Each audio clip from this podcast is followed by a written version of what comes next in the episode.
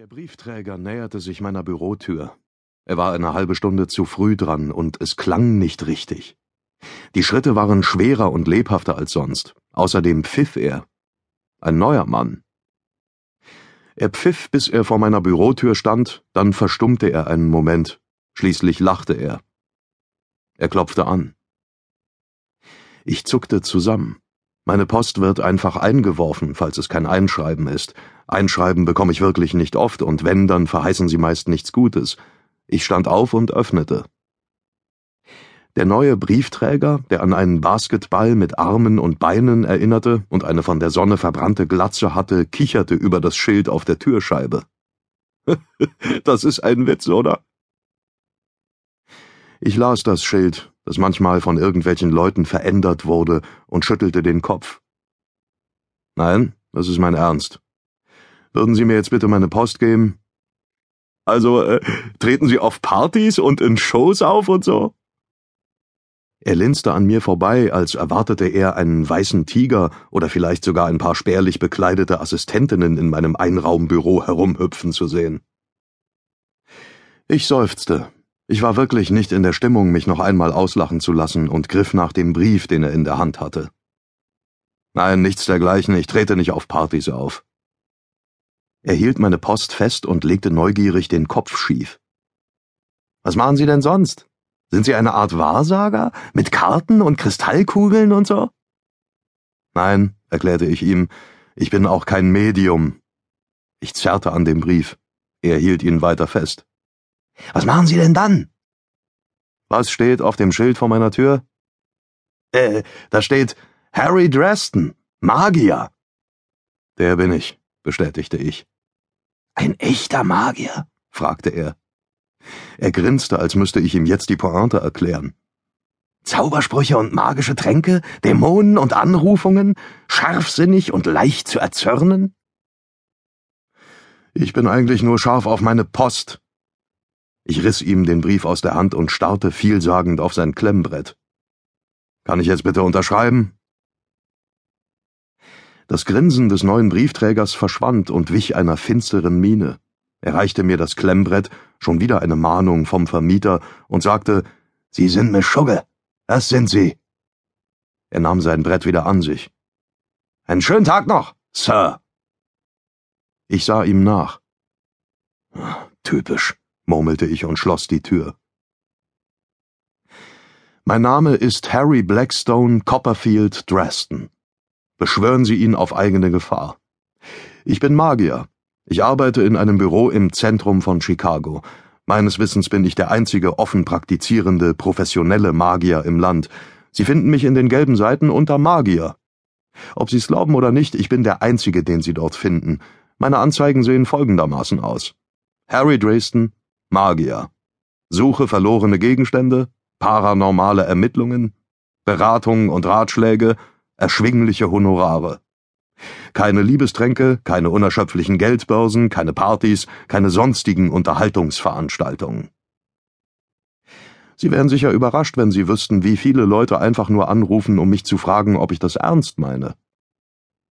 Das Ende des 20. Jahrhunderts und die Morgendämmerung des neuen Jahrtausends hatten in der breiten Öffentlichkeit eine Art Renaissance des Übersinnlichen eingeläutet. Medien, Gespenster, Vampire, was sie nur wollen. Die Leute nahmen es immer noch nicht ernst, aber all die Dinge, die uns die Wissenschaft versprochen hatte, waren ausgeblieben. Krankheiten waren immer noch ein Problem, Hunger war immer noch ein Problem, Gewalt und Krieg waren immer noch Probleme. Trotz des technischen Fortschritts hatten sich die Dinge nicht so verändert, wie alle gehofft und geglaubt hatten.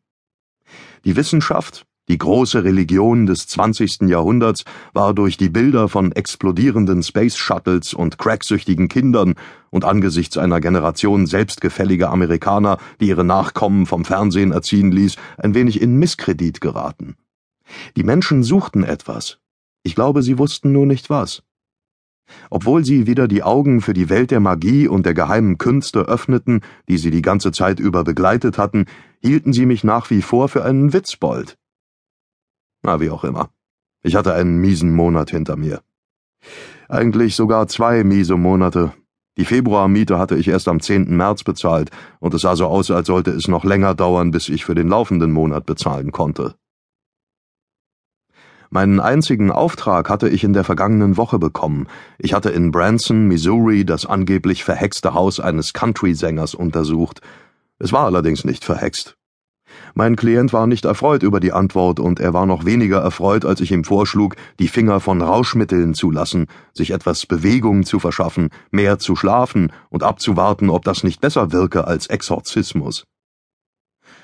Ich hatte meine Reisekosten plus Bezahlung für eine Stunde bekommen und mich mit dem Gefühl verabschiedet, ehrlich, rechtschaffen und ausgesprochen einfältig gehandelt zu haben. Später hörte ich, er habe ein windiges Medium angeheuert, das eine Zeremonie mit viel Weihrauch und Schwarzlichtlampen durchgeführt hatte. Leute gibt's. Ich hatte mein Taschenbuch durchgelesen und warf es in die Erledigt-Kiste. Auf einer Seite meines Schreibtischs stand ein Pappkarton mit gelesenen und aussortierten Taschenbüchern, deren Rücken voller Knicke und deren Seiten zerfleddert waren.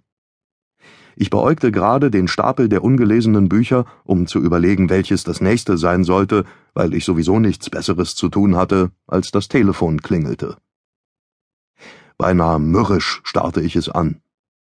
Wir Magier tun nichts lieber, als mürrisch zu brüten. Nach dem dritten Läuten, als ich dachte, es klänge jetzt nicht mehr allzu begierig, hob ich ab und meldete mich. Dresden? Oh, ist dort äh, äh, Harry Dresden, der äh, äh, äh, Magier? Die Anruferin wirkte verlegen, als hätte sie schreckliche Angst, mich zu beleidigen. Nein, dachte ich, hier ist Harry Dresden, der Komiker. Harry der Magier wohnt eine Tür weiter. Es ist das Vorrecht eines Magiers, grantig zu sein.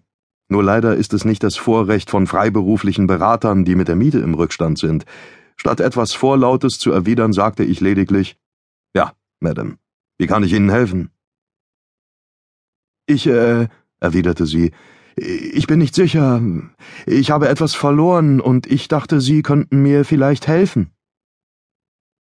Verlorene Gegenstände zu finden ist meine Spezialität, erklärte ich. Was soll ich denn für Sie suchen? Sie schwieg verunsichert. Mein Mann, sagte sie schließlich. Ihre Stimme klang ein wenig heiser, wie bei einem Cheerleader, der ein langes Turnier hinter sich hat, besaß aber genug Volumen, um sie als Erwachsene auszuweisen. Ich zog die Augenbrauen hoch. Madame, ich bin kein Spezialist für vermisste Personen. Haben Sie sich schon an die Polizei oder an einen Privatdetektiv gewandt? Nein, sagte sie rasch. Nein, die können mir nicht helfen. Ich meine, ich habe nicht. Meine Güte, es ist alles furchtbar kompliziert. Über so etwas kann man eigentlich nicht am Telefon sprechen. Es tut mir leid, dass ich Ihre Zeit in Anspruch genommen habe, Mr. Dresden. Warten Sie, sagte ich rasch. Entschuldigen Sie, Sie haben mir Ihren Namen nicht genannt. Wieder herrschte angespanntes Schweigen, als müsste sie ihre Worte genau abwägen, ehe sie zu antworten wagte. Nennen Sie mich Monika,